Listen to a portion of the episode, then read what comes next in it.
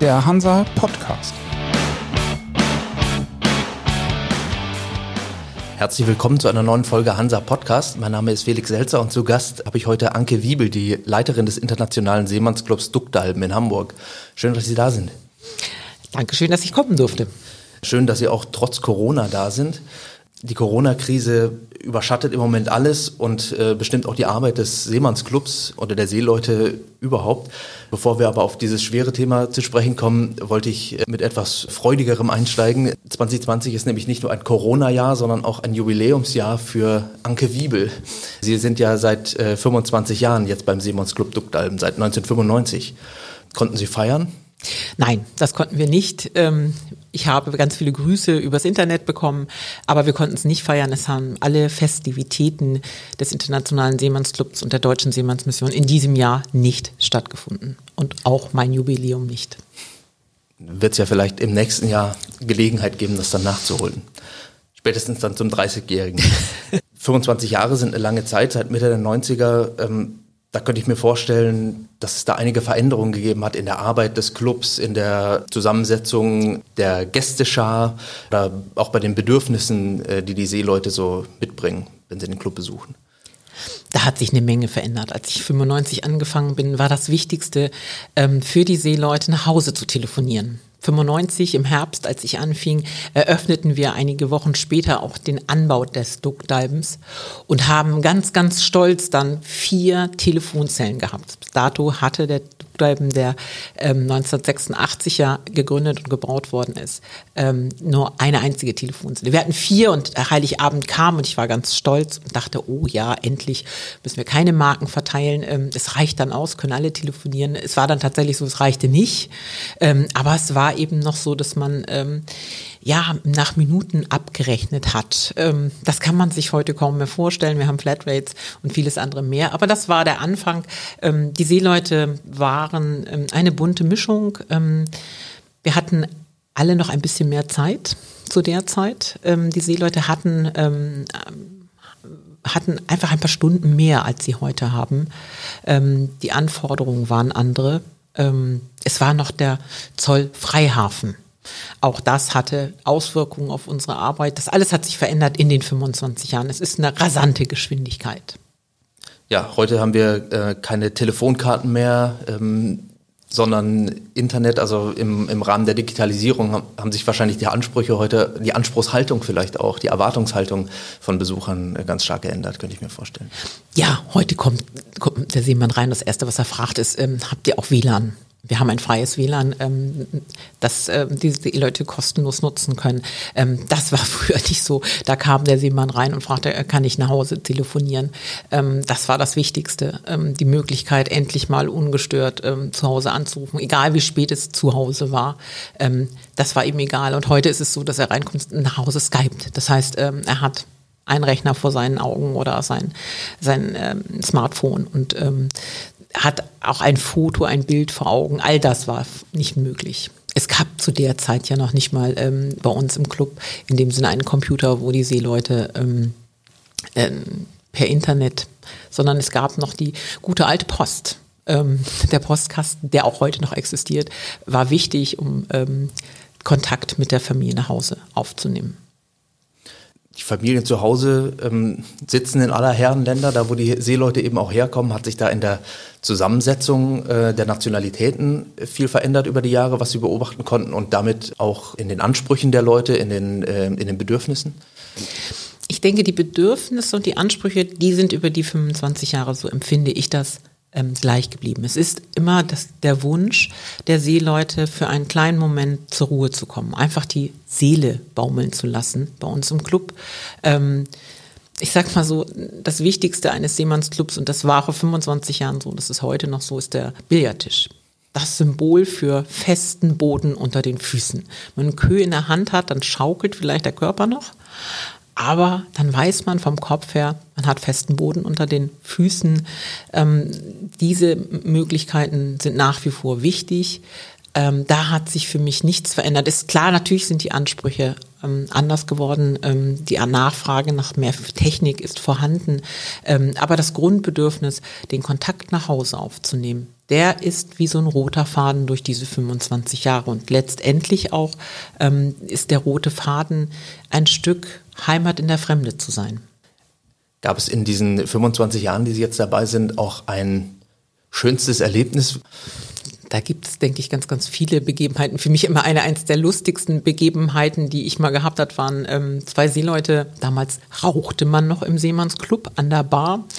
Ähm, auch das hat sich verändert in den vielen Jahren. Konnte man sich kaum vorstellen, dass der Seemannsclub mal einmal irgendwann eine rauchfreie Zone sein. Es gibt immer noch Bereiche, wo man rauchen darf, aber es war eben auch die Bar, wo man rauchen durfte am Tresen. Und äh, zu etwas späterer Stunde ähm, sagte so der Matrose vor mir, und in diesem Falle war es tatsächlich noch einer, ähm, der mal einen Matrosenbrief gemacht hat. Ähm, das gibt's heute nicht mehr.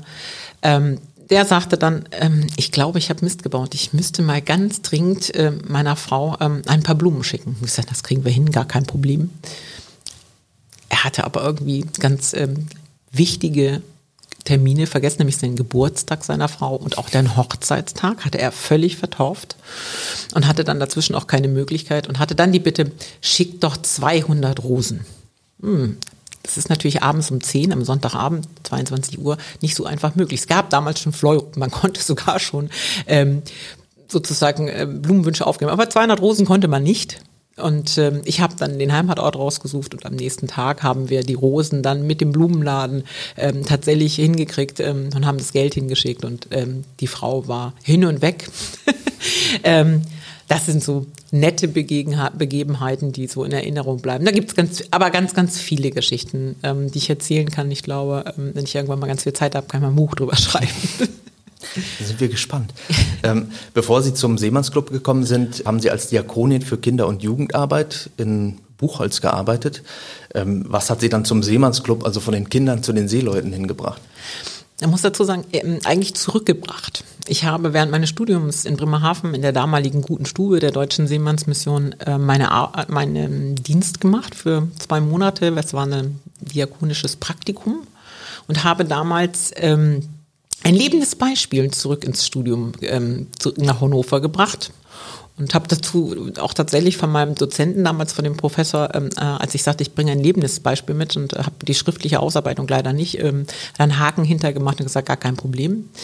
Heißt, ich heißt, ich habe einen Seemann geheiratet ähm, und habe ähm, dort die Seemannsmission kennengelernt und habe dann gesagt, ich würde gerne erstmal Kinder- und Jugendarbeit machen, aber ich würde gerne zurückkommen und als dann 95 die die Möglichkeit gab in Hamburg, ähm, dass sich im Seemannsclub eine Stelle frei wurde, habe ich gesagt, jupp, das ist dann der Weg und den habe ich auch bis heute nicht bereut, denn es ist eine wahnsinnig spannende Arbeit und es ist jeden Tag neue Herausforderungen, ähm, die man im Vorfeld eben gar nicht planen kann und ähm, die Herausforderungen, die man sich jeden Tag stellen muss, die macht das Leben sehr, sehr spannend und macht diese Arbeit spannend und ich habe keinen Tag bereut.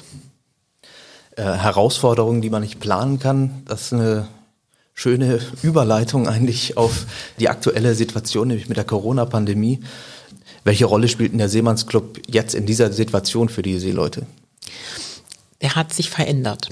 Als wir im Frühjahr ähm, in den Lockdown gingen, das war ganz schnell klar, dass die Seeleute nicht von Bord durften. Ähm, aber es war ganz schnell der Bedarf der Seeleute vorhanden, dass wir zu ihnen kommen. Das haben wir immer schon gemacht. Bordbetreuung ist ein Teil des Hamburger Hafens, der wichtig ist. Aber der Schwerpunkt hat sich verändert. Wir sind heute in diesen letzten Monaten einfach beigegangen und haben den Seeleuten ihre Wünsche, ihre Dinge, die sie benötigen, an Bord gebracht. Und dafür sind sie unendlich dankbar. Wenn man weiß, ähm, wir haben nach wie vor die Möglichkeit, ähm, in einem sogenannten Notbetrieb den Duckdalben zu öffnen für die Seeleute, allerdings auch nur für die Seeleute. Damit garantieren wir den Rädern, den Seeleuten, den Kapitänen vor allen Dingen, ähm, dass wir uns an einen hohen Standard halten, der Hafenärztliche Dienst dieses auch zusammen mit der Wasserschutz regelmäßig überprüft, dass die Seeleute einen geschützten Raum haben. Zumindest die, die dann von Bord dürfen. Und die sind unendlich dankbar dafür. Und für die anderen haben wir ähm, eine Möglichkeit, über das Internet zu ordern, über WhatsApp zu ordern, ähm, so dass wir aus unserem Shop, wo sie sonst normalerweise gerne einkaufen, die Dinge dann an Bord bringen. Und das Wichtigste ist natürlich Vitamin C, ähm, ist Schokolade die Nervennahrung schlechthin, aber es sind natürlich auch so ein bisschen diese Gefühl von Schweinekrusten, Chicharon, das sozusagen ein bisschen Heimat auf der Zunge. Jetzt haben wir schon den zweiten Lockdown, also die zweite Corona-Welle. Gab es da äh, Lektionen, die man aus der ersten Welle gelernt hat und äh, wo Sie jetzt in der zweiten ganz anders reagieren konnten oder sich schon besser aufgestellt hatten? Wir haben uns über die Wochen und Monate, ähm, denke ich, gut aufgestellt und konnten deswegen an dieser Stelle war es für uns keine große Veränderung. Ähm, die Seeleute dürfen nach wie vor ähm, maximal 30 gleichzeitig bei uns im Seemannsclub sein.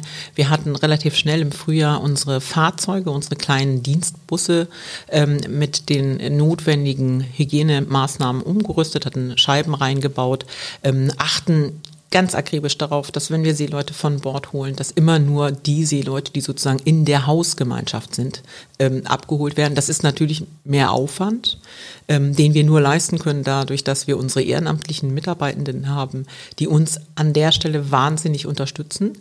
Ähm, früher haben wir natürlich ähm, zugesehen, ähm, dass die Busse voll sind. Ähm, das dürfen wir eben nicht mehr. Wir dürfen diese Mischung nicht machen. Und das, was wir eben gelernt haben aus diesem ersten Teil ist, ähm, dass wir wichtig sind und dass wir eben vorbeikommen müssen. Und wir kommen eben auch da vorbei, wo wir sehen, die Seeleute sind lange nicht da gewesen ähm, oder haben noch nicht so viel Kontakt gehabt oder haben im Frühjahr Kontakt gehabt. Da gehen wir hin, gehen vor Ort und kommen mit einer Begrüßungstüte. Auch das wird gerne genommen. Da sind ein paar Kekse drin und da sind Informationen drin. Und das ist wichtig. Und auf Seiten der Seeleute ist Verständnis für die Maßnahmen auch da oder?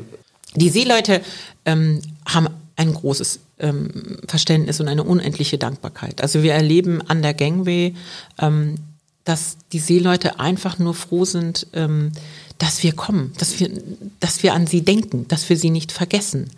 Ähm, dadurch, dass viele ähm, Monate ja auch die Möglichkeit gar nicht war, einen vernünftigen Crew Change zu machen.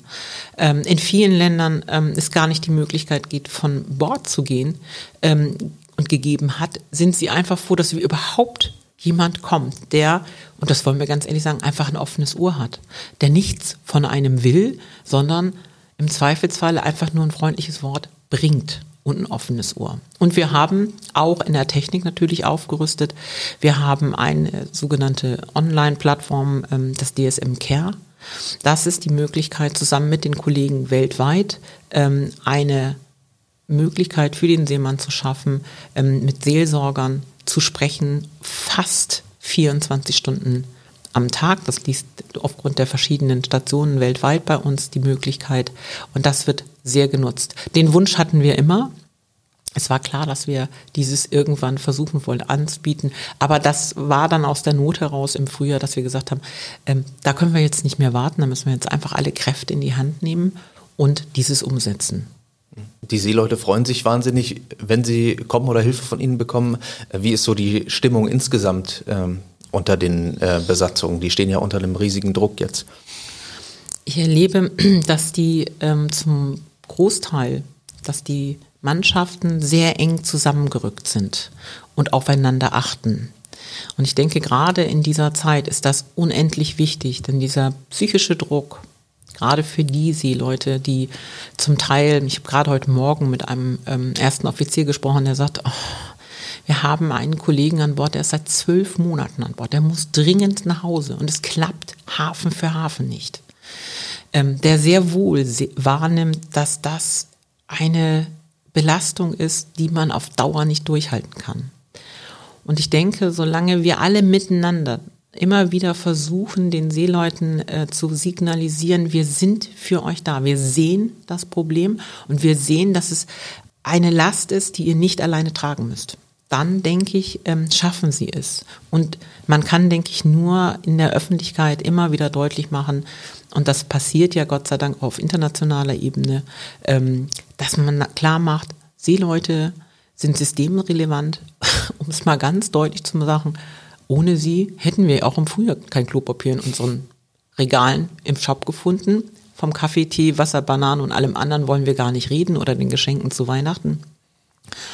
Und einfach sich immer wieder deutlich zu machen, dass das nur leistbar war, weil die durchgehalten haben. Wie haben sich denn die Besucherzahlen des äh, Seemannsclubs entwickelt? 2019 äh, hatten Sie noch äh, 90 Besucher pro Tag. Äh, wie sah das 2020 aus? Und wie sind die, wie ist der Ausblick vielleicht auf das nächste Jahr? Ob, kommen die alle wieder zurück? Wir hoffen mal, dass alle wieder zurückkommen. Also Fakt ist, dass wir ähm, gar nicht mehr als 30 gleichzeitig im Club haben dürfen. Ähm, einfach aufgrund der Größe des Hauses. Das ist schon eine Menge, weil wir eben auf diese sehr strikte Trennung achten müssen, dass auch die jeweiligen Schiffsbesatzungen sich nicht mischen dürfen, ähm, haben wir eine Menge Gestühl rausnehmen müssen, ähm, um die große Möglichkeiten zu bieten, ähm, dass alle Platz haben, so dass wir, ich sag mal so im Schnitt pro Tag, das ist realistisch, ähm, um und bei 20 Seeleute haben.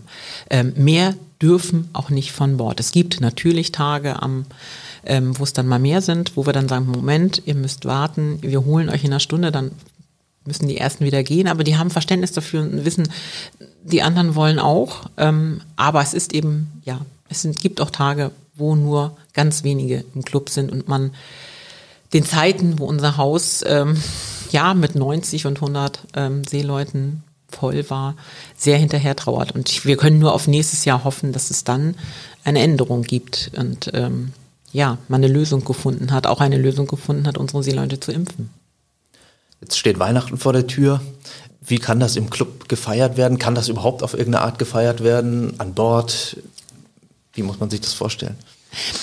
Also ich muss dazu sagen, dass ähm, wir eine Aktion gestartet haben ähm, Anfang des Adventes ähm, wo wir die Hamburger und Hamburgerinnen aufgefordert haben, Christmas in a Box zu machen. Das heißt, einen kleinen Karton zu nehmen ähm, und dort ein paar Süßigkeiten reinzupacken, ein Weihnachtsschokoladenmann, ähm, ein paar warme Socken, eine Mütze, vielleicht ein Shampoo, ähm, sowas zusammenzupacken, um, und das ist die Idee, am Heiligabend und in den Weihnachtstagen allen Seeleuten, die in den Hamburger Hafen kommen, ein kleines, buntes, liebevoll gepacktes Päckchen zu überreichen es haben sich schon sehr, sehr viele Hamburger ähm, bereit erklärt, das zu machen. Und ich hoffe einfach bis Heiligabend, dass wir genügend Päckchen zusammenkriegen, um diesen Wunsch und diesen Traum zu erfüllen und damit den Seeleuten an Bord eine kleine Bescherung zu machen. Das, was normalerweise im Duckdalben stattgefunden hat. In der Regel muss man sich das so vorstellen. Im Duckdalben hat ein kleiner Gottesdienst stattgefunden. Wir haben eine große drei Meter Tanne, wo dann ähm, die, der Weihnachtsmann und die Weihnachtselfe kleine Päckchen verteilen. Und ähm, wir haben die Möglichkeit, ähm, in der Regel zwischen 80 und 120 Seeleuten auch mit einem Raclette-Essen zu beglücken. Das alles war ein bunter und ist ein bunter, lebendiger Tag. Ich denke, hm, dass am Heiligabend dieses eben im Club so nicht stattfinden kann, nur im kleinen Rahmen stattfinden kann, für die wenigen, die von Bord dürfen. Aber wir wollen eben umgekehrt dieses Gefühl zumindestens in so kleinem Rahmen eben als Christmas in a Box den Seeleuten zu bringen und der Hoffnung, ähm, dass sie damit sich einen schönen Abend, einen bunten Abend machen können. Damit sind wir schon ähm, fast wieder am Schluss des Podcasts. Da ist jetzt noch die Gelegenheit für eine Weihnachtsbotschaft. Was sind denn Ihre Wünsche für den Rest des Jahres und auch für 2021? Die Wünsche, die wir haben an dieser Stelle, kann man nämlich ganz ehrlich sagen, dadurch, dass wir ähm, das komplette Jahr unsere Öffentlichkeit ja aus dem Club raushalten mussten, haben wir einen Einbruch, was die Spenden angeht. Und wer weiß, ähm, dass die Deutsche Seemannsmission zum Großteil von Spenden lebt, kann sich vorstellen, dass für uns es wichtig ist, nochmal zu gucken, ähm, findet sich noch irgendwo ein Euro, der dem Duckdalben weiterhilft. Der Deutschen Seemannsmission weiterhilft. Das ist ein Ausblick und ähm, mit dem ich auch mit Sorge auf 2021 gucke, denn ich sehe noch nicht, dass wir das Haus wieder für die Öffentlichkeit, fürs Publikum öffnen können. Ähm, und ich denke auch, wir werden einer der Letzten sein, die das machen werden, einfach aus Schutz der Seeleute. Und das heißt natürlich schon, dass wir ähm, strampeln müssen, damit wir weiterhin diesen Service, diese Leistung, ähm, dieses Angebot aufrechterhalten können. Ich hoffe einfach, dass sich an der Stelle ähm, noch Wege aufmachen und wir diese Last und diese Sorge nicht mh, hm, über unsere Arbeit stellen müssen, sondern dass nach wie vor Support of Seafarers Dignity, die, die Würde des Seemanns und das, was wir dafür tun können, im Mittelpunkt steht. Da wünschen wir Ihnen auch ganz viel Erfolg in diesen schweren Zeiten. Ich bedanke mich ganz herzlich, dass Sie da waren und für die äh, spannenden Einblicke. Und ja, sage frohe Weihnachten und guten Rutsch. Dankeschön, gleichfalls. Und bleiben Sie gesund. Das war für Sie der Hansa Podcast. Jetzt abonnieren und keine Folge verpassen. Alle News und Hintergründe aus der maritimen Welt aktuell auf hansa-online.de und monatlich im Hansa Magazin.